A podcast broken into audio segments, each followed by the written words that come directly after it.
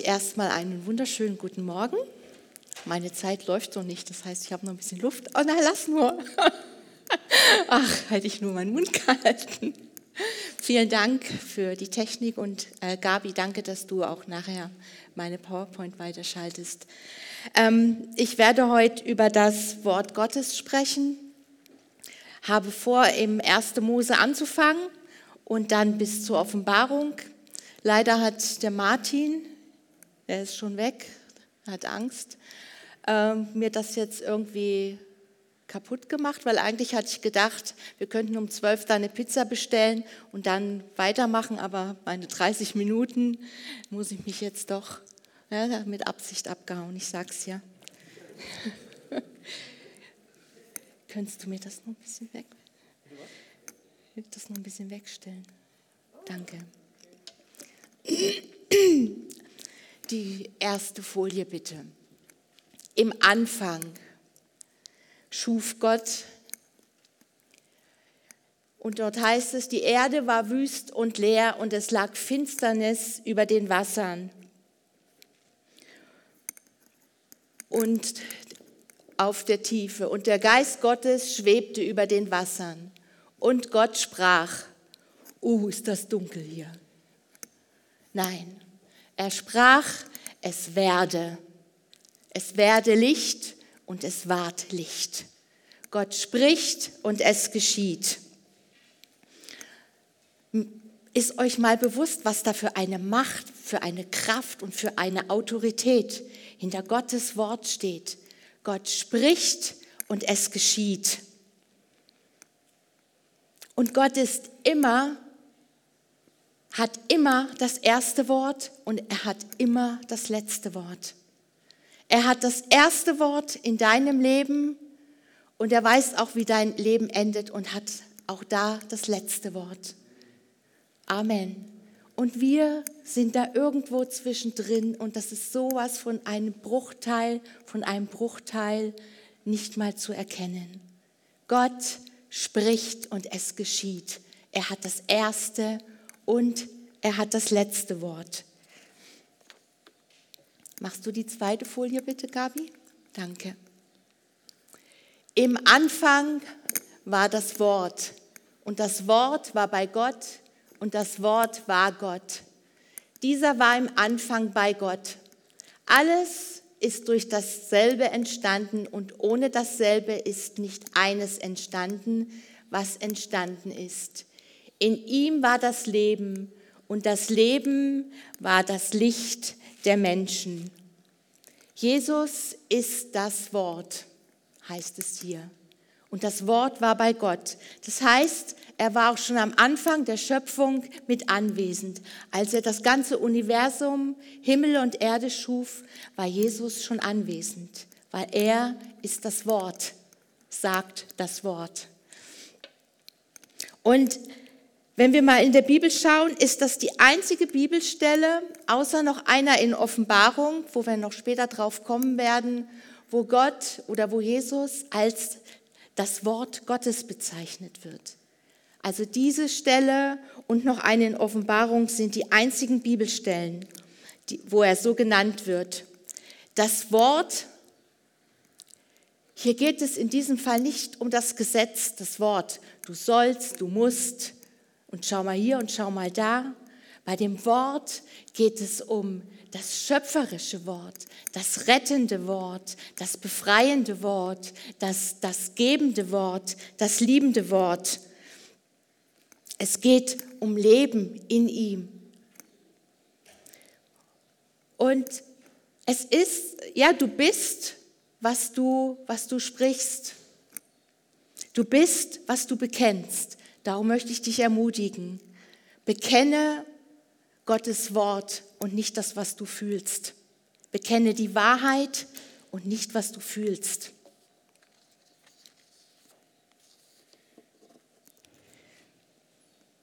Machst du die nächste Folie bitte, Gabi? Das ist die Stelle aus Offenbarung, wo es heißt, und er ist bekleidet mit einem in Blut getauchten Gewand und sein Name heißt das Wort Gottes. Sein Name heißt das Wort Gottes. Diese Verse sind überschrieben mit Jesus als der König und Retter. Und dieses Wort oder sich selbst hat Jesus für uns am Kreuz zugänglich gemacht. Als er dort am Kreuz hing und gesagt hat, es ist vollbracht, hat er uns, sich selber und sein Wort zugänglich gemacht. Er hat es lebendig und wirksam gemacht, als er sagte, es ist vollbracht. Und später nach seiner Auferstehung sagte er, ich lebe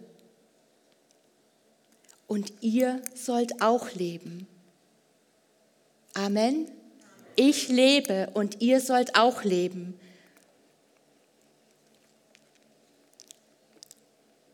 Dort heißt es, Jesus ist unser König und Herr.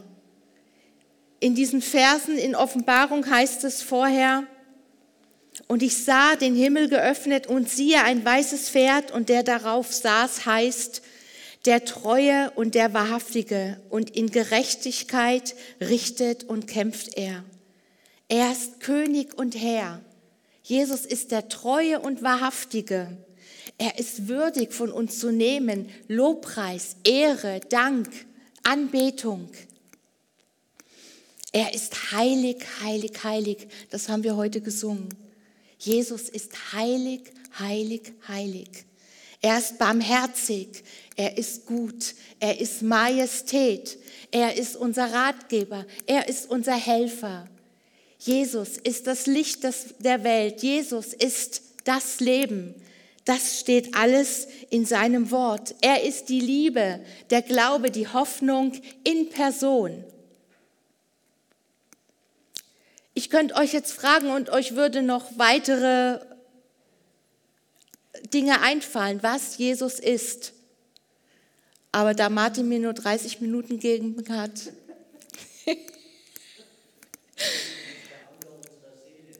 Jesus ist der Anker unserer Seele, genau. Jesus ist so viel für uns und er ist das Wort Gottes. Lebendig, wirksam und machtvoll. Amen. Und wir können ihm nichts hinzufügen. Und wenn wir jetzt mal bedenken, was Jesus alles ist, was ich gerade aufgezählt habe und was euch jetzt noch so durch den Kopf geht, dann ist das auch in dem Wort, weil Jesus ist ja das Wort. Dann erkenne ich, welche Majestät, welche Vollmacht, welche Kraft, was in diesem Wort ist wie wertvoll, wie kostbar, wie majestätisch sein Wort ist, weil er ist das Wort. All das, was wir von Jesus wissen, was er ist, das liegt in seinem Wort. Wenn wir die Bibel nehmen, ist das ein lebendiges Buch. Jesus ist das Wort Gottes. Und alle Eigenschaften von Jesus sind auch in seinem Wort zu finden. Darum ist es auch so wichtig, dass wir das Wort hören, dass wir es nehmen in unser Herz und dass es dort lebendig wird und Frucht bringt. Weil dann wird es auch Realität.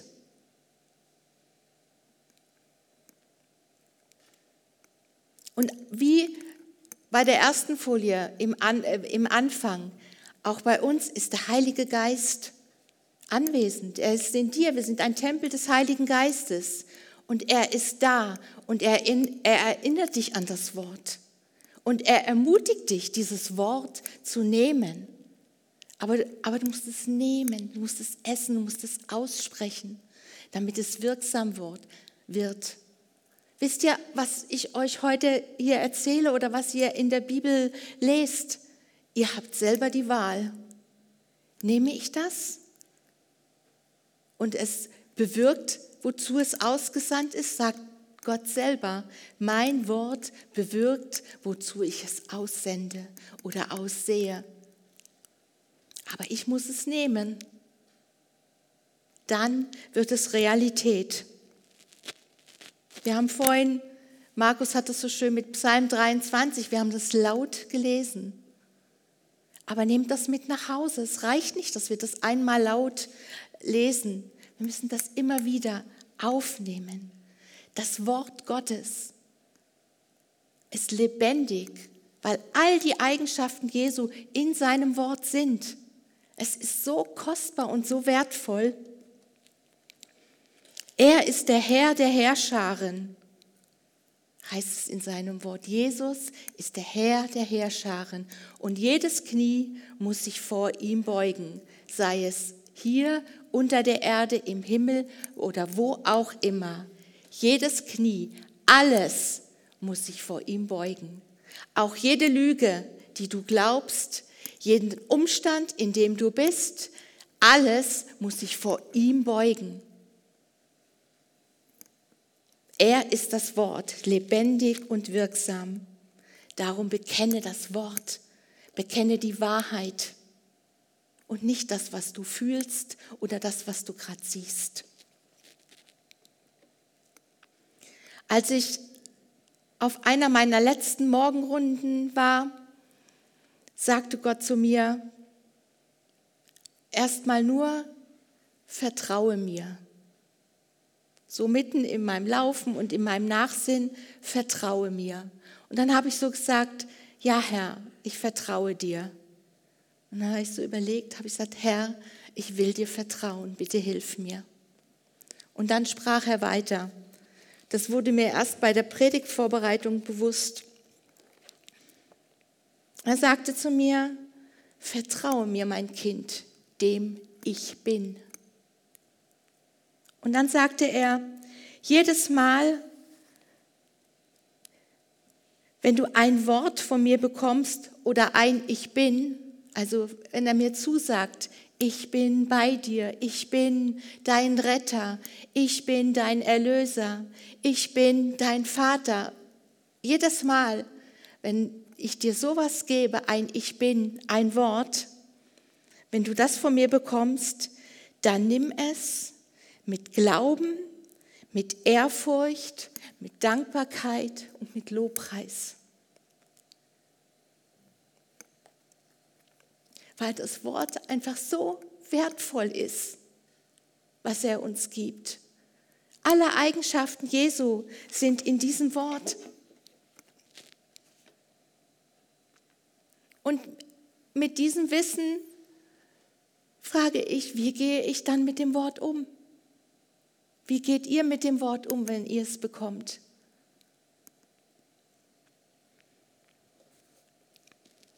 Machst du mir die nächste Folie, Gabi? Ihr kennt alle das Gleichnis vom Seemann, wo es heißt, siehe, der Seemann ging aus, um zu sehen, und als er säte, fiel etliches an den Weg, und die Vögel kamen und fraßen es auf. Das sind manchmal nur kleine Vögelchen, die erstmal sehr unscheinbar wirken aber sie kommen und fraßen es auf. Der Seemann sät und er sät immer und er erwartet Ernte. Gott sät sein Wort in Fülle aus, für jeden. Er schenkt jedem von uns sein Wort in Fülle, in Fülle. Da ist es ganz egal erstmal, wie der Boden ausschaut, wie dein Herz ausschaut, ob es hart ist, ob es weich ist, ob es verletzt ist, ob es schmerzt. Gott sät den Samen, sein Wort, für jeden aus in Fülle, egal wie es dir geht, in welchen Umständen du bist, ganz egal.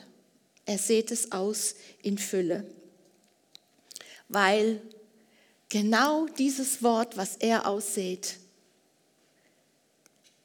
ist es, was dein Herz, was mein Herz verändert, was es weich macht, was es stärkt und kräftigt.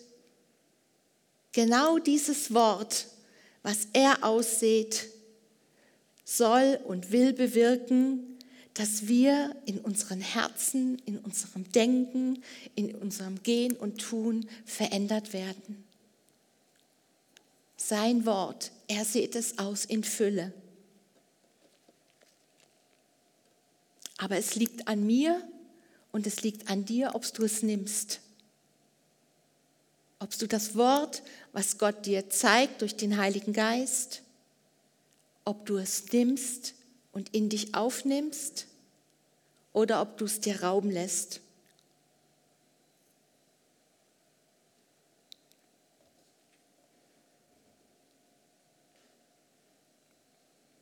Wisst ihr, und wenn ich dann noch bedenke, wie kostbar dieses Wort ist, wie wertvoll, dass Jesus selbst darin lebt und er gibt mir dieses Wort. Eigentlich, eigentlich müssten wir dann so eine Haltung haben, ich will das, ich kann gar nicht anders, was Besseres gibt es gar nicht. Weil da ist Leben drin, da ist Majestät drin, das Wort ist heilig.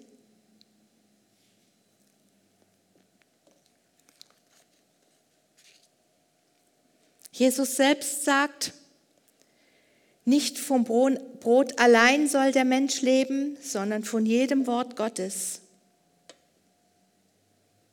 Genau dieses Wort, was der Seemann aussät, was Gott aussät, bewirkt, dass wir wachsen, dass wir heil werden, dass wir uns verändern, dass wir Gott immer ähnlicher werden. Wenn wir sein Wort, ihn selbst immer mehr in uns aufnehmen, wird das bewirken, dass wir ihm immer ähnlicher werden und die Werke tun, die auch er getan hat. Und wenn das geschieht, dann werden wir auch ein Segen für andere sein. Wenn wir wachsen, indem wir immer wieder das Wort aufnehmen und in uns wirken lassen, dann werden wir wachsen und werden Frucht bringen. Und wir können weitergeben, wir können diese Frucht austeilen an unserem Nächsten. Und wir werden immer mehr Frucht bringen. Das ist das, was Jesus möchte, dass wir Frucht bringen, dass wir fruchtbar werden. Aber was passiert, wenn wir das Wort nicht nehmen? Das ist wie im normalen Leben. Wenn ich mich nur einseitig ernähre oder wenn ich gar nichts esse, eine ganze Weile funktioniert das ganz gut. Aber irgendwann werden wir Mangelerscheinungen haben, irgendwann wird es irgendwo wehtun, wir werden krank werden und irgendwann geistlich auch einfach sterben, werden kein Leben mehr in uns haben. Wie der Bäcker im 1. Mose. Ihr erinnert euch vielleicht, dass er einen Traum hatte und in dem Traum hieß es unter anderem, und im obersten Korb war allerlei Backwerk. Aber die Vögel fraßen es mir aus dem Korb, der auf meinem Kopf war. Und von diesem Bäcker wissen wir, er wurde hingerichtet. Also das heißt es nicht, wir werden hingerichtet, aber wir werden sterben, geistlich sterben, wenn wir nicht essen und dieses diesen Samen, dieses Brot, dieses Wort, was Gott uns gibt, in uns aufnehmen. Dann wird es uns gehen wie diesen Bäcker. Er hätte ja die Vögel auch verscheuchen können, die dort das Brot, das Backwerk geraubt haben. Aber er hat einfach nur zugeschaut. Warum auch immer. Was sind denn das jetzt nun für Vögel, die da uns den Samen und das Wort stehlen wollen? sind unsere Gedanken. Das sind unsere Gedanken, die oft negativ sind, die oft mit Sorgen behaftet sind. Dann hören wir nicht mehr oder wir nehmen nicht mehr das Wort, sondern hören auf diese, diese Gedanken, die über uns kreisen. Du doch nicht und ach komm. Oder dass wir uns lieber mit anderen Dingen beschäftigen. Zum Beispiel, was, was schaust du dir an? Womit beschäftigst du dich? Womit verbringst du deine Zeit? Was liest du? Das sind alles so Vögel, die sagen, hey, und die rauben dir das Wort und geben dir Lügen ein. Oder keine Zeit, du hast keine Zeit, andere Dinge sind wichtiger oder du hast einfach mehr Spaß, irgendwas anderes zu unternehmen, als das Wort Gottes zu nehmen. Das sind Vögel, das sind kleine Vögel, du merkst es gar nicht, aber sie rauben den Samen.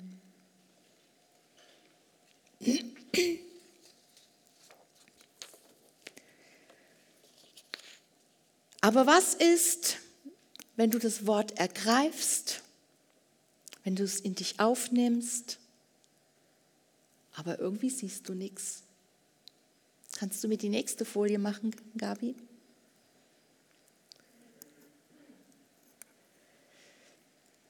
Es hat mich dann an Abraham erinnert. Gott schloss einen Bund mit Abraham. Und dort heißt es, nach diesen Begebenheiten geschah es, dass das Wort des Herrn an Abraham in einer Offenbarung erging. Diese Verse sind überschrieben mit Gott verheißt Abraham einen Sohn und schließt einen Bund mit ihm. Einen Bund mit Gott. Das war so was richtig Großes. Einen Bund mit Gott und ein Sohn. Abraham hatte kein, kein, keine eigenen Kinder und das war ja auch sein Wunsch. Und Gott verheißt ihm diesen Sohn. Und noch viel mehr. Er verheißt ihm, dass er ein großes Volk werden wird, dass er in ein Land kommt, in dem Milch und Honig fließen. Gott gab Abraham eine total große Verheißung und eine total große Offenbarung. Dort heißt es, nach diesen Begebenheiten. Das heißt, auch Abraham ging schon eine ganze Weile mit Gott. Er war mit ihm vertraut, er hatte Gemeinschaft mit ihm, er sprach mit ihm, er ging mit ihm, er lebte einfach so seinen Alltag mit ihm. Und jetzt so in dem mittendrin, also er hat sich von den Vögeln nichts rauben lassen, sondern er war ganz eng mit Gott verbunden und in dem bekommt er jetzt eine Offenbarung, eine Verheißung, etwas echt richtig Großes. Und was macht ähm, Abraham? Abraham glaubte seinem Herrn und tat, was er ihm sagte. Also Gott gab ihm genaue Anweisungen, wie er diesen Bund vorbereiten sollte. Also dass er da die Tiere zerlegen sollte und hinlegen sollte. Und, und Abraham tat genau das, was Gott ihm auftrug. Und irgendwann fiel er in einen tiefen Schlaf, weil auch bei uns, Gott vollzog den Bund alleine, weil er genau wusste, Abraham wird ihn nie halten können. Es ist wie bei uns, wir sind aus Gnade errettet. Wir hätten es nie vollbracht aus eigenen Werken.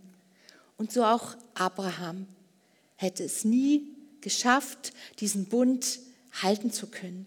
Darum hat Gott ihn alleine vollzogen und Abraham in einen tiefen Schlaf gelegt. Aber bevor Abraham in tiefen Schlaf fiel und nachdem er diesen Bund vorbereitet hat, lesen wir, da stießen die Raubvögel auf die toten Tiere herab, aber Abraham verscheuchte sie. Da stießen die Raubvögel auf die toten Tiere herab, aber Abraham verscheuchte sie. Raubvögel, das sind Vögel mit, mit kräftigen Beinen, mit scharfen Krallen. Das sind, das sind Vögel, die haben so spitze, gekrümmte Zehen, die so echt kräftig sind, weil sie die zum Greifen und zum Töten brauchen.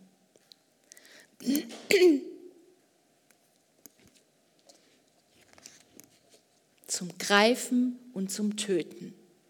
Der Feind wollte nicht, dass Abraham einen Bund mit Gott eingeht. Johannes 10, 10. Der Feind ist gekommen, um zu stehlen, kaputt zu machen und zu töten.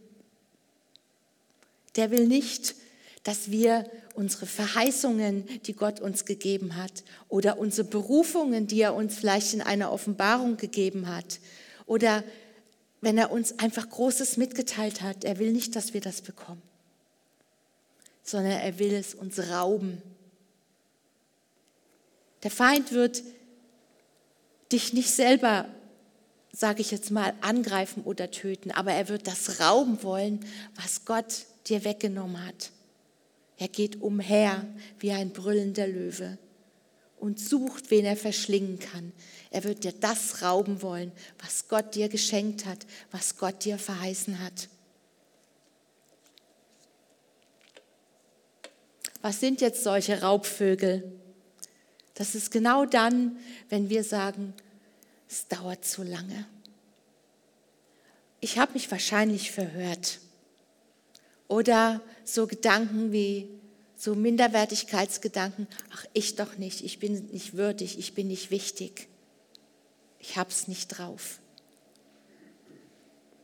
Oder ich muss selber tun, ich muss nachhelfen. Denkt an Abraham. Er hat Ismael gezeugt mit seiner Magd, weil es zu lange gedauert hat, weil er doch nicht mehr so richtig geglaubt hat.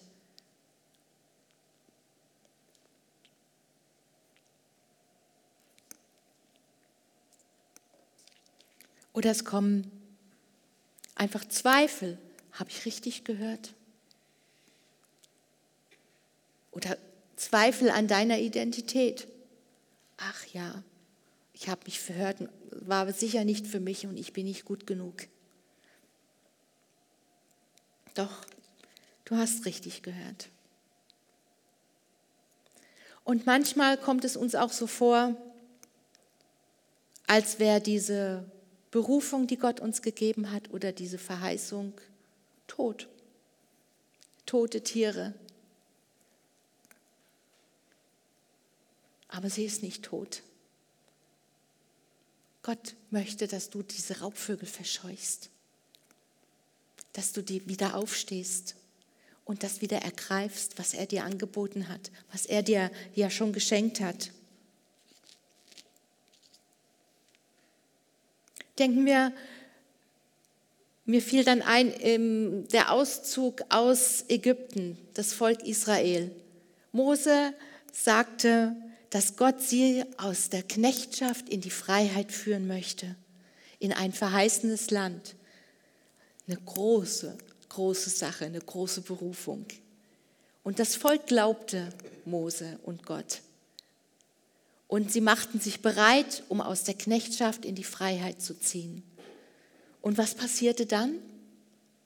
Ihnen wurden noch viel schwerere Bürden und Lasten aufgelegt, weil der Feind, in dem Fall der Pharao, nicht wollte, dass sie gehen.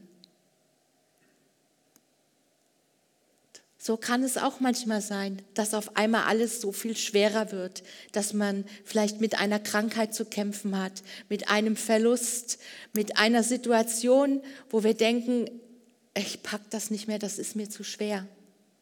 Das sind Raubvögel. Das sind Raubvögel, die uns die Verheißung, das Wort Gottes, die Berufung rauben wollen. Oder selbst Hiob. Manchmal lässt Gott auch Not zu, um uns zu prüfen, um zu prüfen, hältst du noch fest an dem, was ich dir gegeben habe? Glaubst du mir, vertraust du mir? Ist dein oder ob unser Charakter schon gut ausgebildet ist, prüft uns Gott auch manchmal. Aber er kennt auch den Ausgang. Und, ihr, und obwohl Hiob so geprüft wurde, was sagte er? ich weiß, dass mein Erlöser lebt. Er hielt fest an, an, an seinem Herrn und bekam alles doppelt zurückerstattet. Ich bin fast, ich schaffe es ja fast. Boah, ich bin ganz stolz. Die letzte Folie, bitte. Wie gehen wir jetzt also damit um? Wie gehen wir mit diesen Vögeln und den Raubvögeln um. Ihr habt es hier überschrieben mit Verscheuche die Vögel und die Raubvögel. Und von den Schritten her, bitte Gott um seine Hilfe, weil manchmal schaffst du es nicht alleine, diese Vögel loszuwerden. Und außerdem, er ist mit dir. Er sagt, fürchte dich nicht, ich bin bei dir. Nimm ihn auch mit hinein, wenn du diese Vögel verscheust. Such dir jemanden, mit dem du betest, mit dem du darüber sprichst. Such dir jemanden, der dir hilft, die Vögel zu verscheuchen. Ich habe zum Beispiel eine ganz liebe Gebetspartnerin. Wir treffen uns sehr regelmäßig und das, das hilft. Und vor allem steh wieder auf und bedenke, wer du bist. Ein Königskind, ein Kind Gottes, erlöst, befreit, gesalbt. Und du sollst in den Werken wandeln, die er bereitet hat. Und bedenke, wer dein Herr ist und dein Gott. Gib ihm dein falsches Denken. Gib es ihm. Wir sollen unser Denken unter den Gehorsam Jesu Christi stellen. Gib ihm deine falschen, negativen Gedanken und lass dich füllen mit seinen Guten, die er für dich hat. Widerstehe dem Teufel, dann flieht er vor euch. Verscheuche diese Gedanken. Jemand sagte mir einmal, die kontrollieren mich, die kann ich nicht äh, stoppen. Doch, Du kannst Gedanken stoppen, das geht. Du musst nur einfach sagen, nein, stopp. Und sie wegschieben und dich mit was anderem beschäftigen. Man kann Gedanken stoppen. Erinnere dich an sein Wort, an sein kostbares Wort, was er dir gegeben hat und denk darüber nach. Gerade wenn negatives Gedankengut kommen will, nimm sein Wort und denke darüber nach. Und erinnere ihn, das mache ich zum Beispiel sehr oft auf meinen Morgenrunden, dass ich zu Gott sage, Herr, du hast gesagt. Und dann erzähle ich ihm, was er mir gesagt hat, sein Wort. Und ich wiederhole das und ich wiederhole das. Und dann danke ich ihm dafür weil er ist derselbe gestern, heute und in Ewigkeit. Das heißt, das Wort, das er mir gestern gegeben hat, gilt heute noch genauso und ist ja bei ihm schon erfüllt. Also kann ich ihm schon danken dafür und ihn loben und ihn preisen. Und was ich sehr wichtig finde, bitte ihm um Vergebung, dass du ihn und sein Wort nicht ernst genommen hast. Amen. Und als Reaktion wollen wir noch, naja, wir nicht, wir dürfen zuhören, aber im Geist mitsingen und äh, einfach diesem letzten Lied noch zuhören.